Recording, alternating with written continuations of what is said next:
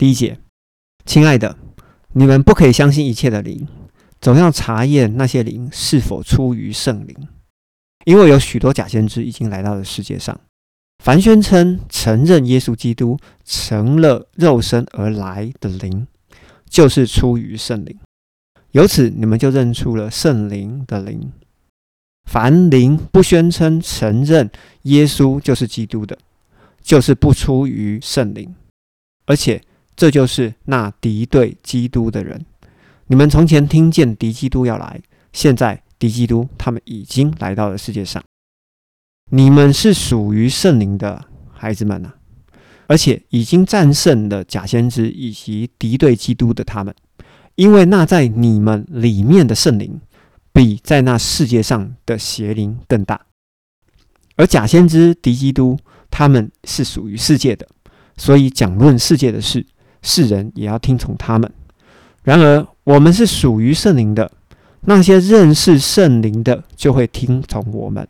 不属于圣灵的就不会听从我们，从此我们就可以分辨出真理的灵跟谬妄的灵。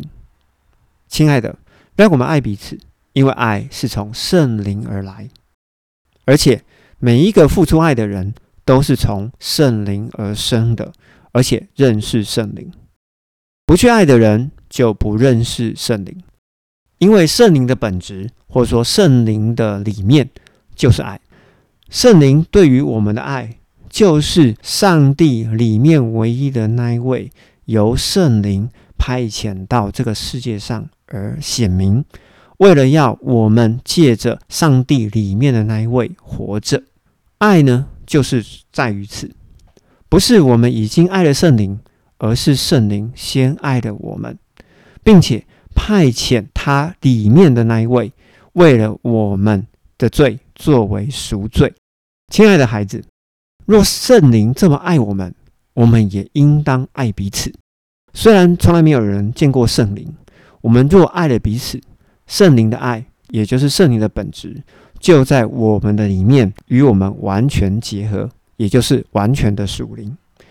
圣灵就住在我们的里面，因为圣灵将他的灵赐给我们，由此我们就知道。我们就是住在圣灵的里面，而圣灵呢，也住在我们的里面。父，好，也就是圣灵，差遣了上帝里面唯一的那位，作为世人的救主。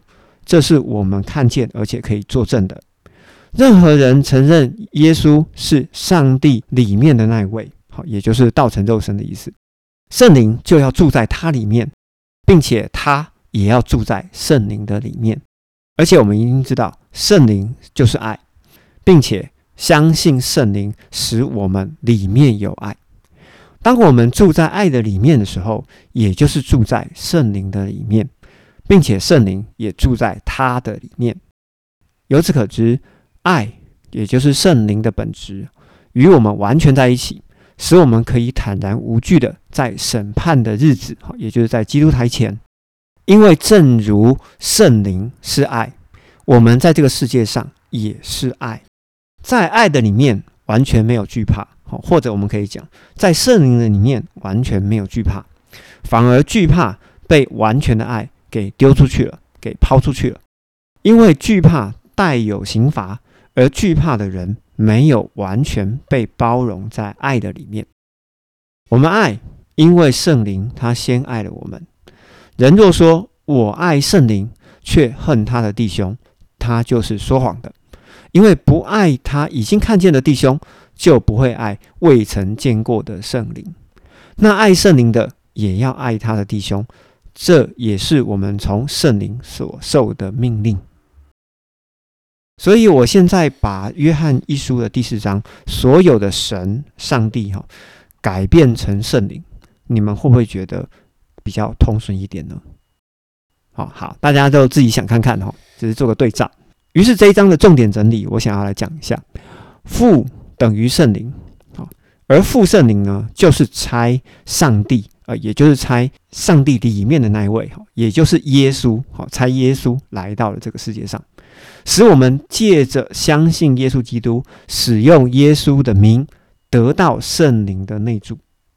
而圣灵的本质呢？它就是爱，既然本质在我们的里面，我们就要活出爱的道德行为，结出使人饱足的果子。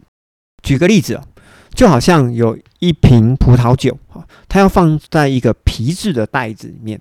那我们知道，当酒放到皮带里面之后呢，皮带会吸收酒的味道。当皮带吸收酒的味道以后呢，就会慢慢的让皮带开始产生的质变。即使我们把里面的酒全部都倒光了，我们也会发现酒其实已经被吸附在皮带上面。所以说，如果今天圣灵住在我们的里面，也并不是像变魔术一样哈。圣灵今天住进来，然后明天我就可以得到改变。哦，其实并不是变魔术，圣灵就好像酒一样，倒到我们的肉身里面的时候，我们的行为、我们的思想就会慢慢的经过时间、经过改变，因为圣灵它不断的教导我们，也就是不断的在渗透我们，渗透你里面的人。那既然它慢慢渗透进去，所以我们才会越来越被圣灵给充满嘛。大概我觉得逻辑就是像这样子。那最后一个重点整理是，圣灵使我们与基督，哈，也就是与上帝成为一体。那将来呢，我们站在基督的审判台前的时候，我们就不会惧怕，因为呢，我们是按着圣灵给我们的教导，在这个世界上建立所有的工程。这个之前在哥林多前书第三章其实都讲过了，哈，所以我们就不需要惧怕，而且呢，要得到应得的赏赐。